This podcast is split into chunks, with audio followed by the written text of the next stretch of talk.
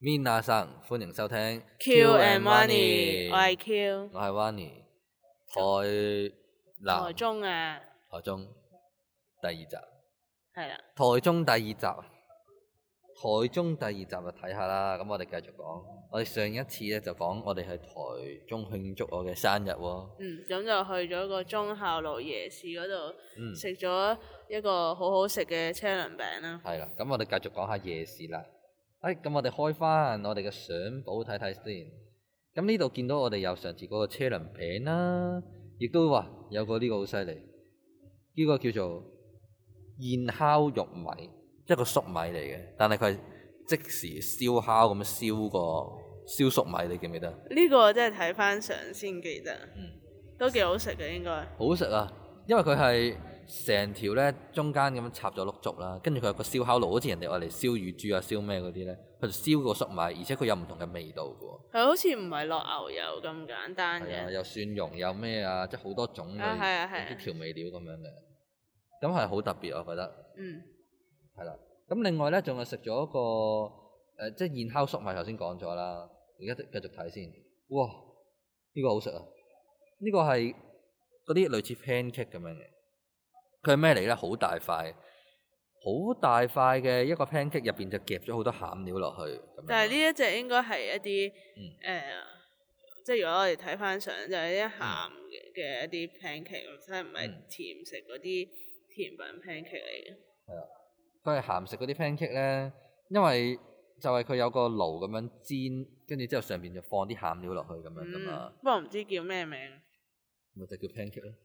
係佢咩？呢間我哋食過呢間叫巴黎夜總會啊， 去過唔係係去過 pancake 名就叫係啊，呢個名啫，哦係咩？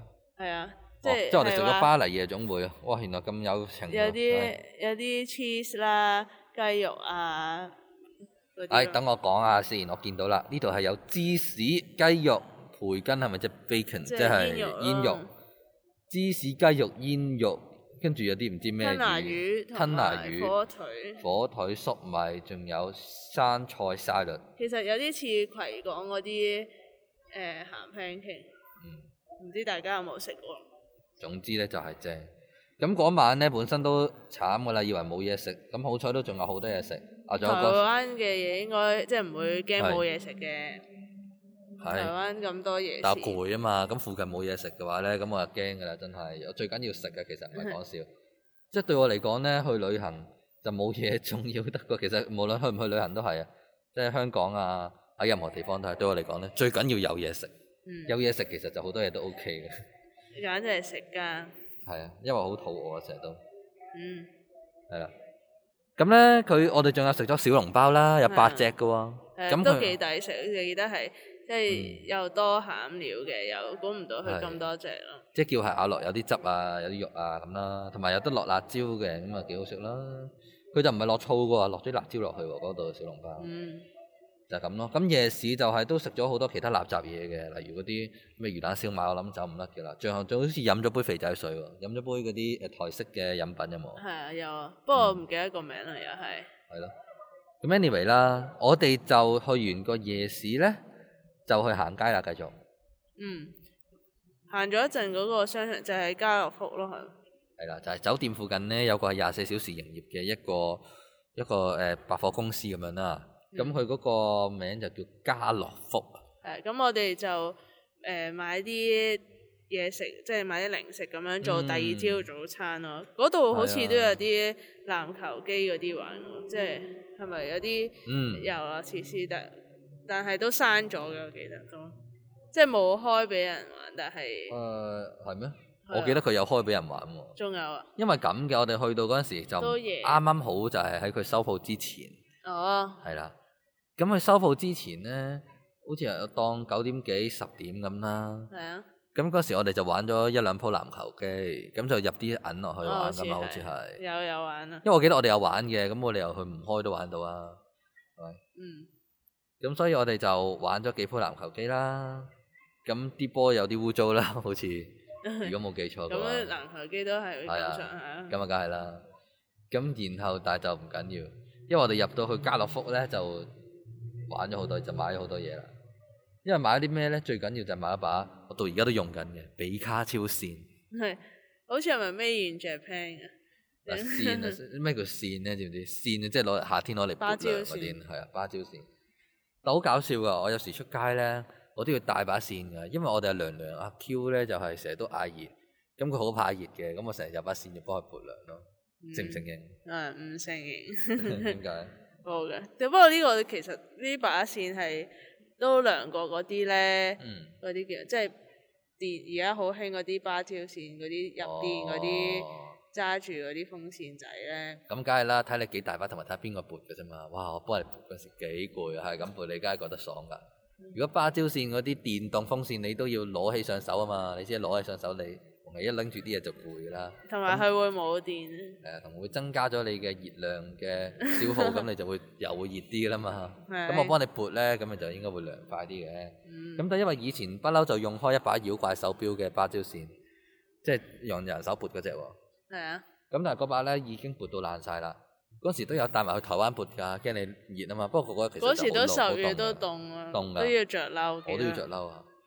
咁但係都唔緊要，買咗把扇咧就可以俾我哋熱嘅時候就可以撥啦。嗯，咁啊仲有好多奇怪嘢買㗎喺嗰度，例如有啲從來未見過嘅 board game 遊戲，但我哋都冇買到翻去啊，想買㗎。有一個因叫為太重啦，又又拎唔到，係啊，例如一個叫從前從前，咁就係俾人哋去講故事玩嘅一個 board game。嗯，不都過幾講特係別，啊，但係講真啦，board game 就唔會專登喺去專登去去睇，係咯，係不過係諗緊去酒店驚冇嘢玩，咁就睇下買啲 board game 上去玩下啫。嗯。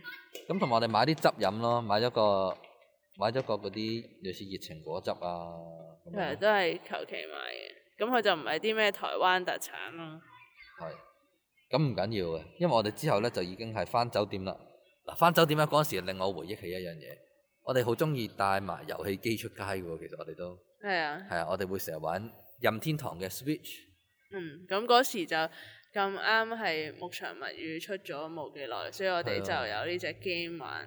啊，牧場物語咧，我諗我哋遲啲都要揾一集去介紹下佢。係啊，係啊，牧場物語係咩嚟嘅咧？首先佢係一個遊戲嚟嘅，佢係模擬你係一個農場嘅經營者，跟住喺嗰度就種植個牧場咁啦。咁因為我哋一直喺度搞緊個牧場啊嘛，咁所以去到台中都要搞搞個牧場噶嘛，所以我哋夜晚就除一除一個牧場物語又啦。要種嘢啊，又要啊係啊收割好多嘢。因為我哋嗰時玩緊嗰個版本咧，係我細個嘅時候最中意玩個版本嚟㗎，就叫《牧場物語：礦石鎮的伙伴們》，佢嘅重製版，即係講翻礦石鎮呢個地方咧，佢有戀愛故事啊，咁真係好好玩，所以我哋 keep 住有玩咯。即係連旅行都有帶去玩啊！係啊，咁下一次再講，遲啲講俾大家聽關於呢個 concept 啫。嗯今次 focus 翻喺呢個台中啊。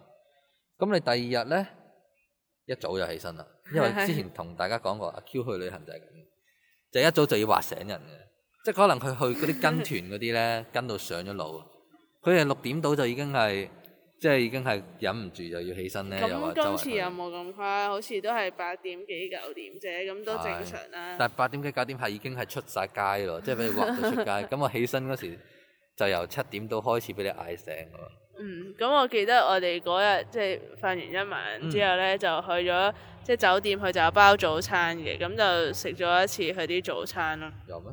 有啊，有食佢啲早餐㗎。哦，係喎，睇下先。係喎，哇！佢呢個早餐係我真係冇印象食過呢、個。咁啊，第一次即我記係得啦。佢個呢個早餐咧，佢嗰個 book 位嗰、個、呃、方法好特別㗎。佢 book 位嘅方法就係你喺入座嘅時候就攞一隻公嗰仔，啲雞蛋咁。係攞個雞蛋形狀嘅公仔。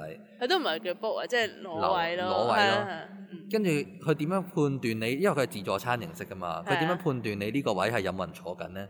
就係、你睇你隻雞蛋喺咪度，嗯即係睇下你有冇放嗰隻公仔喺台面。如果有係啊就代表呢張台有人食緊。嗯，日本咧嗰啲酒嗯店嘅餐，即係誒食早餐或者佢哋嗰啲餐廳咧，就有張牌仔咯，即係。佢係哋就當喺而家我用善鐘咁樣嘅，類似嗯係呢排，但係呢間酒店佢就攞只雞蛋嚟代表，幾特別，我覺得雞蛋仲特別啲喎。係啊。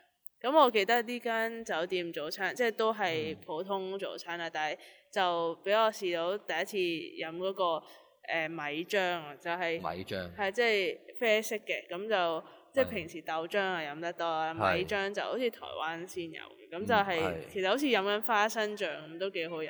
係咩？係啊，係嗯花生醬嘅嘢嚟。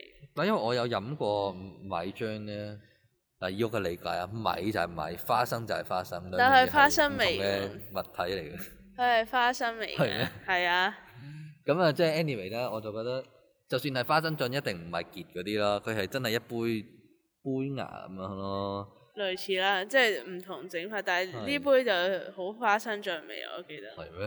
係啊，可能即係每個人嘅味覺都有所不同，我就食唔出花生醬味啦。嗯，但係都好飲嘅，但係甜係嘅啊。，係幾好飲啊啦。咁跟住我哋即係快快脆脆食飽咗就算啦，個誒、酒店早喂，對餐。我嚟講咧，就真係唔係快快脆食飽咗就算。因為對我嚟講就係我好擔心去到邊度，因為我係唔怕食多啲嘅，少食多餐啫嘛，最多多食多餐都得。係所以我第一餐咧都食好多，驚一陣冇嘢食啊嘛。係啊，因為點解我成日驚冇嘢食咧？因為阿 Q 就咁嘅，佢對於食都好好中意食，即係阿 Q 都好中意食嘢，佢中意食好多唔同嘅好食嘅嘢，但係佢又唔會話即係好渴望去周街揾嘢食咁樣嘅。嗯，咁所以咧，有時可能阿 Q 就掛住搶景點咧，有時咧成日都去到一啲好搶嘅景點，就要搶埋個景點先可以食嘢。咁所以我就好驚行行下咧，可能去到三，可能去到晏晝兩三點都冇嘢食咧，所以朝早我都食好多嘢。嗯，例如我食咗佢佢嗰度有啲類似肉啊，最緊要係有肉食咯，有沙律啊咁咯。嗯咁都係普通自助餐，即係酒店自助餐冇都講會有先，填嘅。飽個肚先。係啊，係。咁咁跟住我哋咧就坐車喎，係啊我哋搞好耐，我記得坐車。係啊，咁我哋就喺嗰啲誒，即係台中個車站咯，即係我哋話我哋專登 book 酒店就係近台中車站，咁係就喺嗰度揾車啦。係啊但係我話咁俾你聽，搞好耐，我記得呢度，因為嗰陣時咧，佢個台中車站我哋唔熟路啊嘛，係啊，咁啊成日咧就我哋喺度估佢架車喺邊度嚟，即係佢鐵路嚟嘅，但係佢有唔似香港就係一係就往一邊，一係就往另一邊㗎啦啲鐵路係，嗯，但係佢係好多個鐵路嘅方向，係啊，咁所以我哋咧就成日都揾唔到個月台喺邊，最後我哋就放棄咗啦。係咩？我記得係佢指嚟指去，最後又本身係諗係住搭嗰啲類似公車，即係巴士嗰啲啦，類似。我哦本身係揾緊巴士。係，但係但之係後因為佢揾巴士咧，佢就要話佢喺鐵路嘅某一個月台嘅隔離有架巴士，係咪係類似即係係咁啊已經問咗人哋路啦，但係啊問係總咗之人都有啲人好混亂。問幾個人，一個就話前邊，一個就話後邊。啊，問啲職員咧，佢又好遠咁啊，前面轉咗上三樓，落翻去轉咗，即係我覺得係，即係我哋最後就係、最後總之就冇搭到巴士。就搭咗黃色的士咁樣，係就就搭咗的士去咗一個景點咧，就嗯都係台中出名嘅景點嚟嘅。係咁就誒、呃叫做彩虹眷村啦。咁係其實誒、呃都係睇人哋嗰啲誒呃影相影出嚟幾靚就諗住去啦，但係就冇了解過去嗰啲歷史啊，或者佢係當中嗰啲背景。係去到咧，佢嗰度介紹嗯咧，先話原來誒係、一個叫彩虹爺爺嘅人，即係為咗救呢條村叫啊做咩話？彩虹爺爺彩咯，虹爺爺。係啊 OK。咁就佢就畫到呢個村好靚咁樣咧，係就去救翻呢條村，即係令多啲人嚟咁樣嘅。嘅。咁原來最好笑係，原來個彩虹爺爺咧喺香港出世嘅，唉，但係就去咗台，即係喺台灣嗰度就住哦我即係咗佢應該本身係香港香港出世出咯，世嘅，係啊跟住就台灣定居，然後就整咗個彩虹村出嚟。係啊，即係香港眷畫到村好嗯靚咯，將啲村係咁佢同香港嘅彩虹村又唔同喎，佢係彩虹眷村咧，佢呢度係好多，即係其實嗰個類似歷史古蹟咁樣。係啊咁佢係畫到好靚，係點靚法咧？佢就係成埲牆、成個區域嘅屋都係有有咗顏色嘅，首先。係啊咁而佢啲顏色咧就唔係單調嘅顏色，而係好多誒、呃刻咗好多花上去喎。係啊，都好花鮮豔鮮嘅豔顏色啊，咁啊，最緊要咧就係我而家用緊嗰個 file 咧，即係我個誒、即係裝 A4 紙嗰啲 file 都係喺呢度買咗個彩虹眷村嘅 file 啊，咁我就都有買，但係唔捨得用。係咯。咁同埋我哋誒、嗯因為嗯喺嗰度食咗係雪糕，我記得好似有，有啊，嗰度有個雪糕係咩雪糕嚟嘅咧？咁啊嗯唔記得咗。係咯，但係佢即係有啲雪糕定雪條，佢雪條咧就好似係呃即係彩虹色啊，類似香港都有得賣嗰啲嗯。但係我就我哋好似冇食到，就食咗雪糕咁樣。係咩？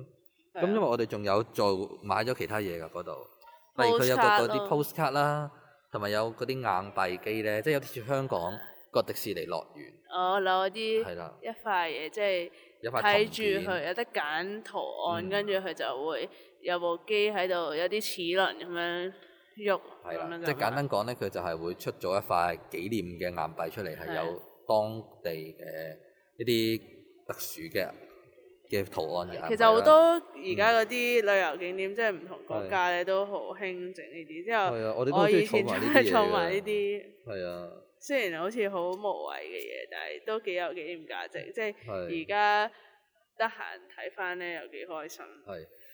咁但係話說咧，我哋嗰次係最後就係冇搭到誒、呃巴士去嗰個彩虹眷村嘛，就坐咗的士啦。係啊，咁嗰個的士就係我仲記得係一一位誒、呃、年邁少少嘅阿叔嚟嘅，即係可能係五廿幾歲嘅一個叔叔啦。係啊係啊，咁但係佢又好好嘅喎，佢車咗我哋去咧，即係當然佢做生意啦，話雖係如此，但係佢係架車咧車咗我哋去之後，佢就自己架車就泊咗喺個景點嘅出邊，係啊然後佢就等我哋去完個景點就翻去再坐佢架車咁樣咯。係啊，即係話一陣再車翻我哋去第二去第二度度啊啦嘛，係啊咁我仲記得佢好似再車咗我哋去邊度啊？佢就係第二個夜市咯，係咪已經到夜晚㗎啦？其實未，因為我哋去好似再翻咗，即係去食嘢啊，咁就。好似車翻啊，我係佢係哋去一個夜市嘅，但係我我哋哋係日頭去咗一個係啊嗰度係啊所謂嘅夜市，即係啊係個市集啦，其實係係。咁我哋就好似冇喺嗰度食嘢，即係純粹行下啲店係咁樣。嗱，行完嗰度嘅夜市咧，我哋就發生咗一件事，我哋就識咗一個朋友。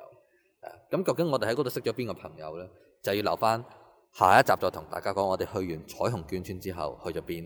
嗯嗱、咁我做少少宣傳喎，就其實我哋 Q One 咧係有個官方嘅網站嘅喎，即係簡稱官網啦。係個啦網址係咩啊？ K Y U U W A N I dot C O M 係啦。 Q a n i dot com 係啦，點解要上 qone.com 咧？梗係因為嗰度咧，唔單止有我哋最新嘅 podcast 嘅資訊啦，啊更加係有啲 exclusive 嘅咧，係淨係嗰度先睇到嘅資料。